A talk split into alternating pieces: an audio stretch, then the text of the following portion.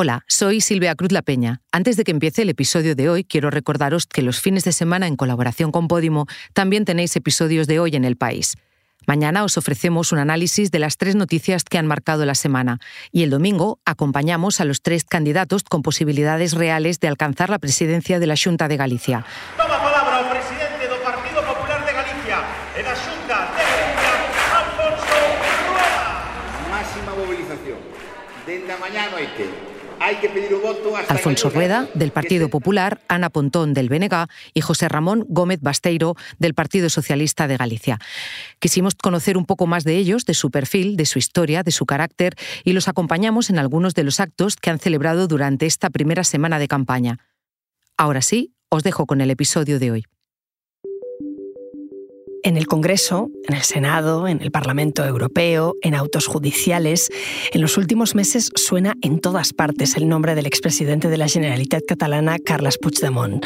Lleva desde 2017 huido de la justicia en Bruselas, pero de facto es el líder de Junts y es quien bloquea la negociación de la ley de amnistía porque no le blinda. Esperando a que se apruebe están también otras 400 personas encausadas por el proceso. Soy Ana Fuentes. Hoy en el país, todo lo que se está haciendo y lo que no en nombre de Puigdemont.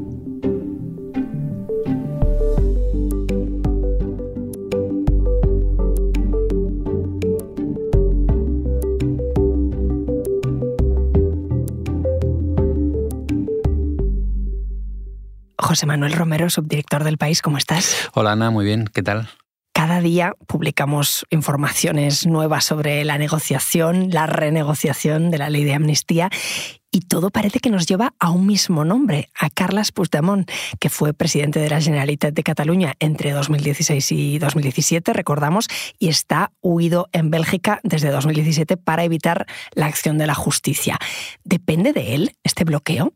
Fundamentalmente depende de él, porque ahora, además de ser eurodiputado, es presidente de una cosa que se llama el Consejo de la República, que realmente nadie sabe qué papel juega en toda esta historia, pero fundamentalmente lo que es es el líder de Junts y el que toma todas las decisiones, o al menos toma las últimas decisiones. Todas las votaciones que se producen en el Congreso de los Diputados están monitorizadas por Puigdemont. Por eso la última vez que decayó la ley de amnistía y volvió a la Comisión de Justicia, la decisión no fue de los siete diputados de Junts, sino fue directamente de Carles Puigdemont desde su refugio en Bruselas.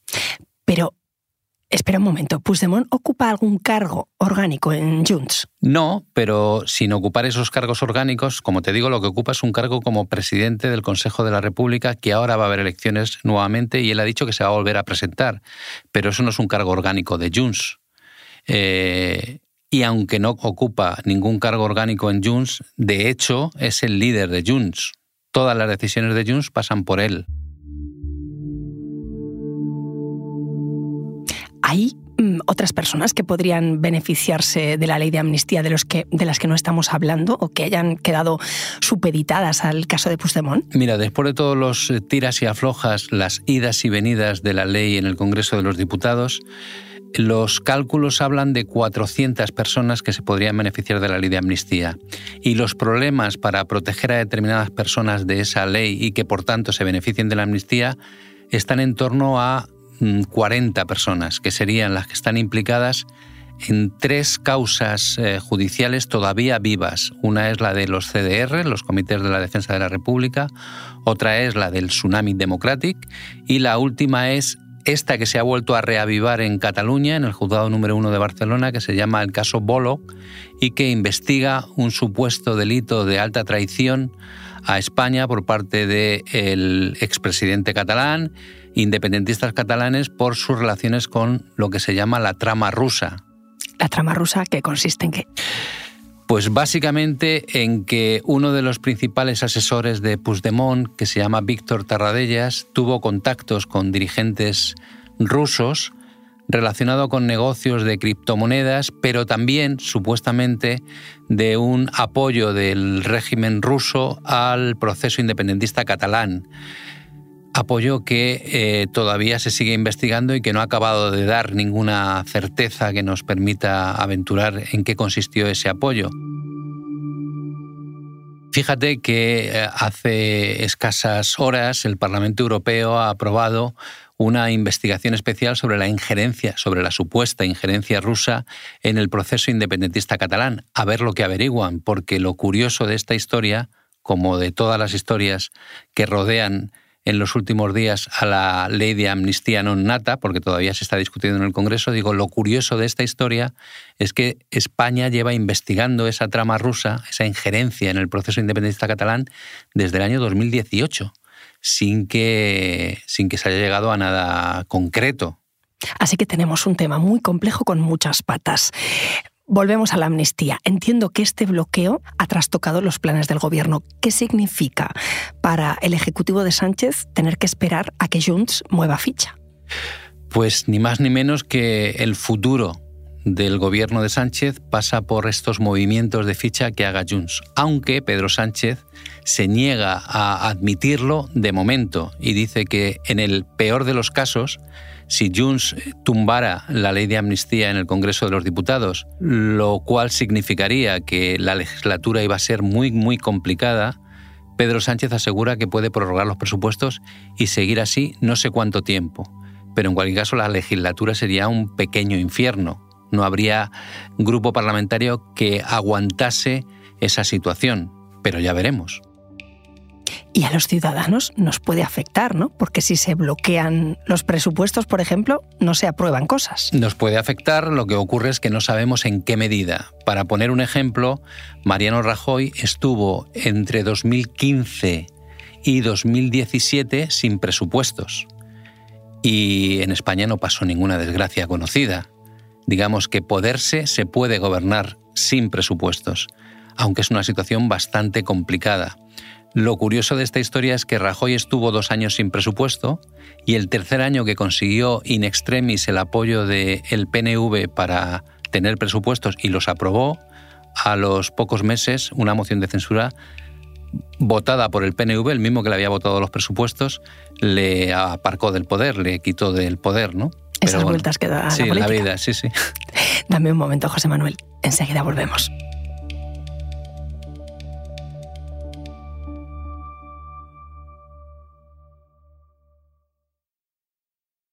Una amnistia selectiva i en diferit no és el que vam signar i vam acordar.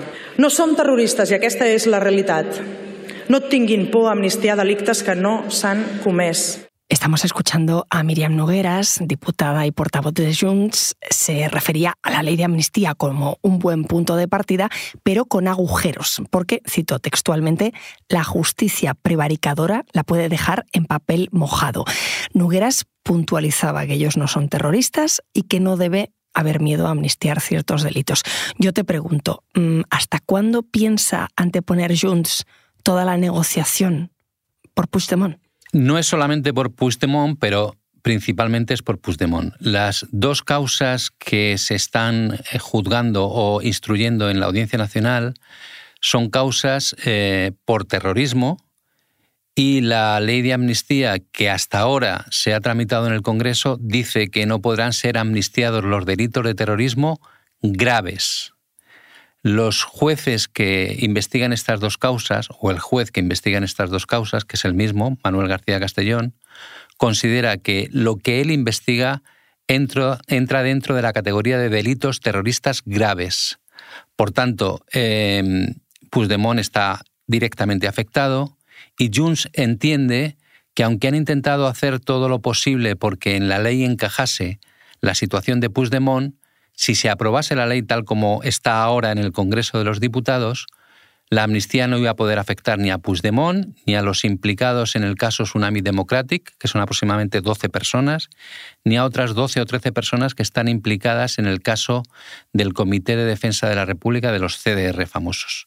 Además, este caso es todavía más controvertido porque aquí la acusación de terrorismo está respaldada por la Fiscalía, que pide hasta 20 años de cárcel contra una serie de dirigentes de esos comités de defensa de la República a los que encontraron en su casa artefactos explosivos con, los que supuestamente querían atentar.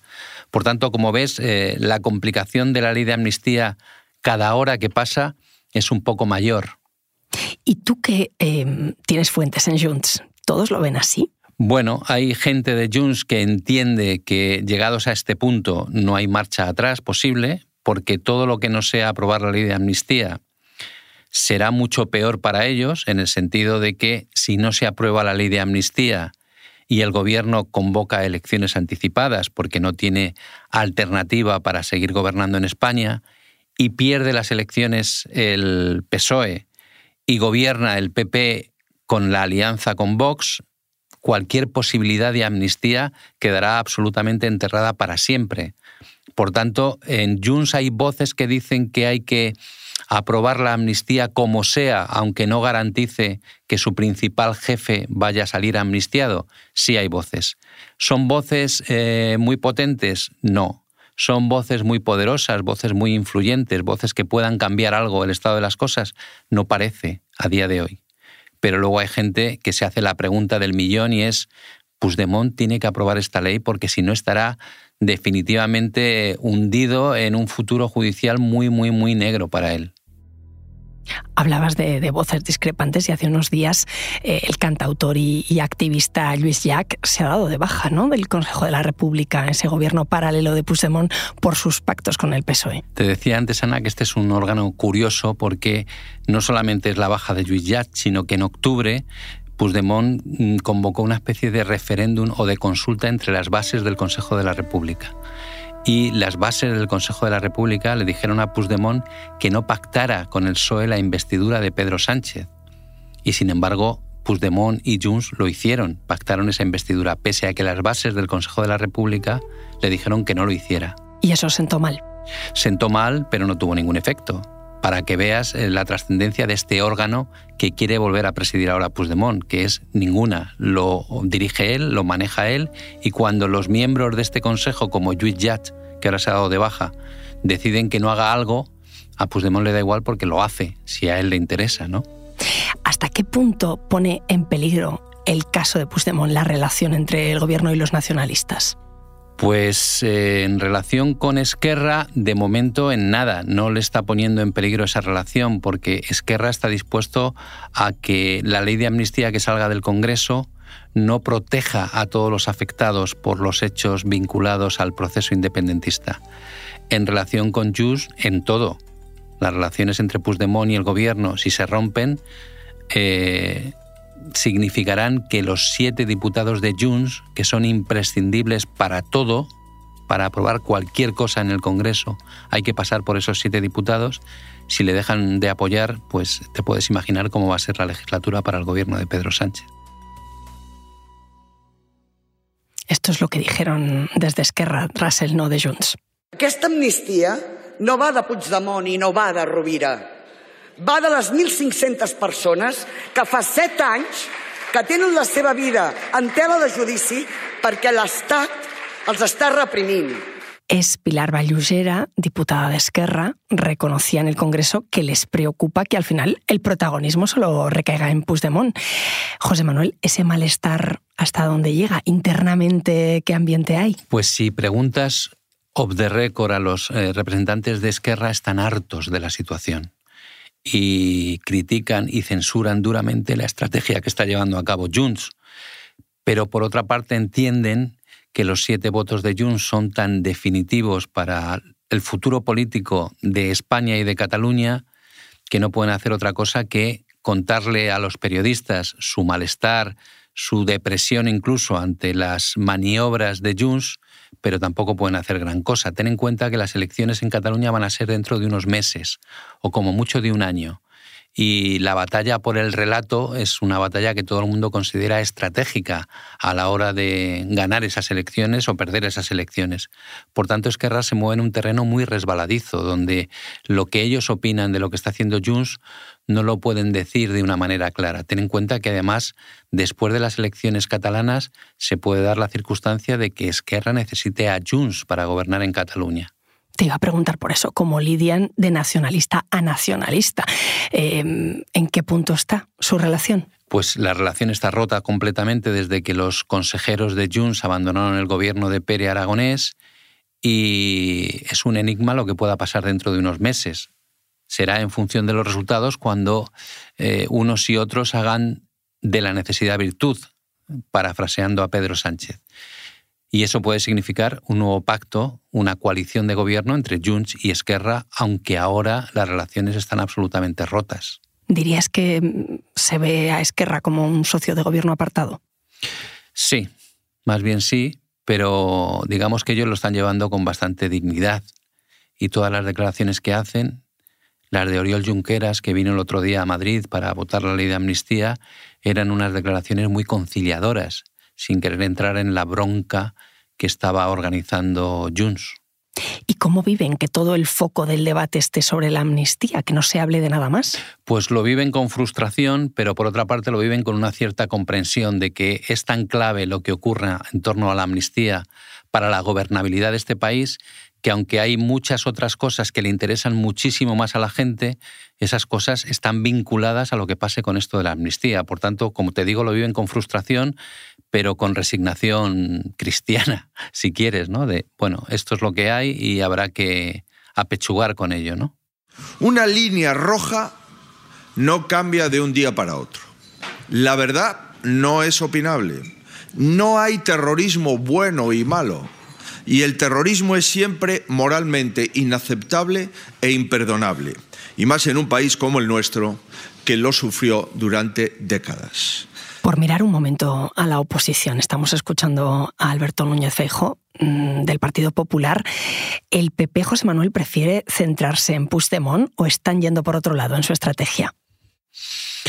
Eh, la verdad es que la estrategia del PP es cuanto peor mejor y, van por todos los lados. Por ejemplo, quieren internacionalizar este conflicto. Eh, hace unas horas ha visitado España la Comisión de Venecia, que es una manera de decir que Europa no va a transigir con la ley de amnistía. Entonces, digamos que eh, la estrategia del PP es ir contra la ley de amnistía por todos los caminos posibles.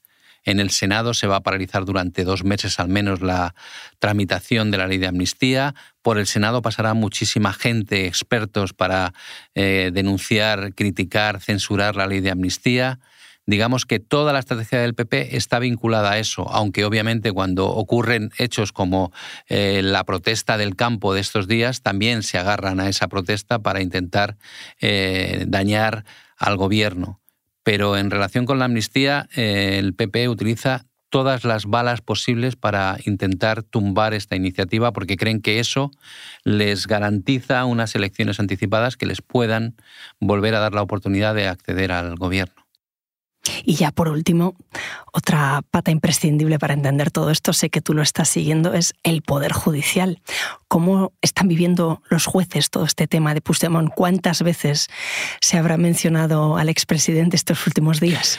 Pues el Poder Judicial, entendido como un conjunto de funcionarios públicos, tanto jueces como fiscales, lo están viviendo con una especial beligerancia digamos que en este partido que se está celebrando en el Congreso de los Diputados hay un equipo de fútbol al que nadie esperaba en el terreno de juego y que está formado por eh, personas que van con una toga, que ya te digo, pueden ser jueces o pueden ser fiscales, que entendieron desde el primer momento, digamos que una mayoría de esos jueces y fiscales que pertenecen a asociaciones conservadoras. Entendieron que esta ley de amnistía era el fin de la democracia y se conjuraron para intentar eh, neutralizarla, desactivarla o directamente eliminar esa ley de amnistía. ¿Cómo lo están haciendo?